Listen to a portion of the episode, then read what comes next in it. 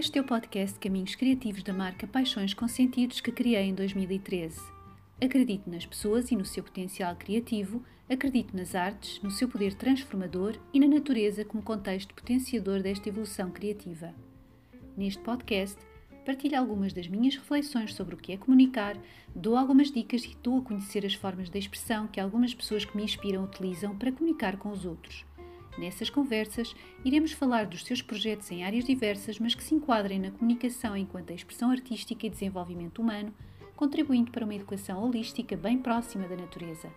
Chamo-me Teresa Pego e este é o podcast Caminhos Criativos. Acompanhem-me neste caminho.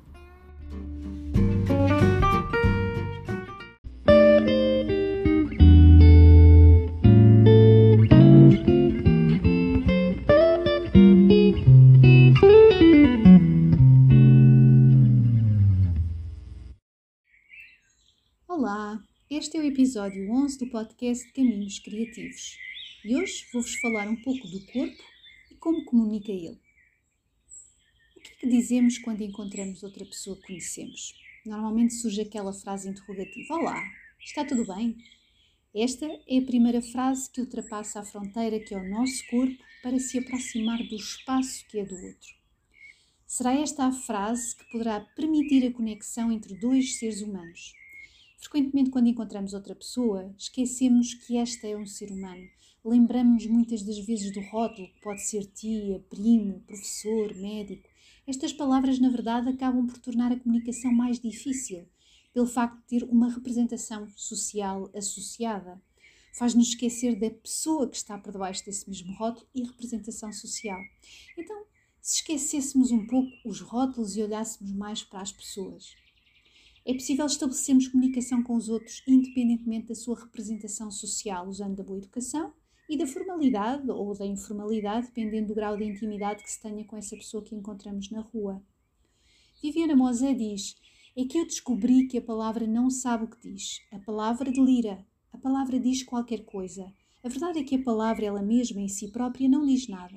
Quem diz é o acordo estabelecido entre quem fala e quem ouve. Para além dessa primeira frase interrogativa que nos poderá aproximar mais do interlocutor, ainda há a comunicação não verbal, ou seja, o uso que fazemos de toda a expressão corporal, que será a ponte para a conexão com o mundo exterior. E o que é essa expressão corporal? Porque, porque é que ela é importante? O corpo é, é a nossa paisagem, com uma geografia própria, com montanhas, vales, planaltos. E o que é bonito é percebermos que existem paisagens sempre diferentes, assim como lá fora na natureza, basta abrirmos bem os sentidos todos os dias. Cada um de nós tem as suas características e tem cada sentido talvez mais apurado que outro, mas nenhum de nós é igual, nem tem de ser. O que conta em nós é o detalhe, o pormenor que o nosso corpo esconde, que o nosso gesto conta, narra. E precisamente é isso que temos para oferecer ao outro todos os dias, cada vez que nos encontramos uns com os outros. Temos para dar essa voz, temos para dar o corpo, a forma como se move, como olha, como se inclina para o outro, como o acolhe, como o escuta. Então, sim, é importante a posição do nosso corpo, o seu movimento lento, rápido, que poderá depois ajudar a construir essa ponte para ir em direção ao outro.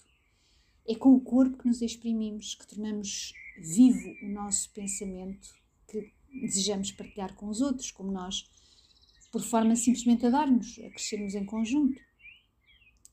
Mesmo nesta situação atual em que nos encontramos, eh, no mundo, na sociedade, o corpo é importante, especialmente a expressão fisionómica do rosto e a voz, como transporte fundamental da nossa mensagem.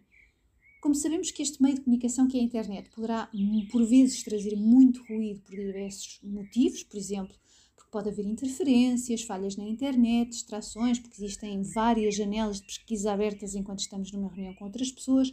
O rosto e a voz são fundamentais para podermos construir a tal ponto que falava há pouco.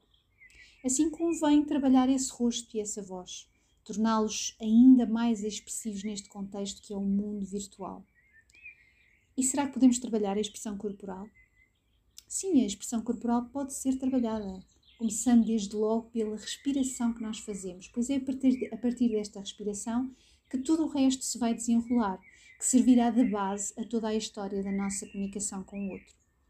Pode-se trabalhar essa respiração através da meditação, do yoga, do tai chi, da corrida, da dança, entre outras modalidades. Nós iremos escolher a que nós preferimos e a que se adequa mais a nós e ao nosso corpo. Através, por exemplo, também da caminhada na natureza, por exemplo. Ao cuidarmos da nossa respiração, estamos a cuidar de nós, do nosso bem-estar. E ao termos este tempo para nós, iremos, desde logo, cuidar também dos nossos pensamentos, da nossa forma de reação a tudo o que é exterior e e aquilo que esse exterior nos traz de forma completamente inesperada. Esse tempo que é essencial é também basilar para a construção de uma ponte mais sólida com as outras pessoas. É através do nosso corpo, deste instrumento que transporta a nossa mente, a nossa alma, que iremos humanizar as relações e as pessoas e não limitá-las a representações sociais, a rótulos. Partilho agora então para finalizar um excerto do José Tolentino Mendonça no livro A Mística do Instante que diz assim: O corpo deve encontrar-se não só na atividade, mas também no repouso, libertar-se da pressão do imediato, do peso das solicitações, abrindo-se em certos instantes sem porquê, como o místico dizia que florescem as rosas. Encontraremos então, finalmente, tempo para contemplar, para deliciar-nos com a audição e o sabor, para sentir o perfume daquilo que passa, para tocar ou quase tocar aquilo que permanece. Até ao próximo episódio.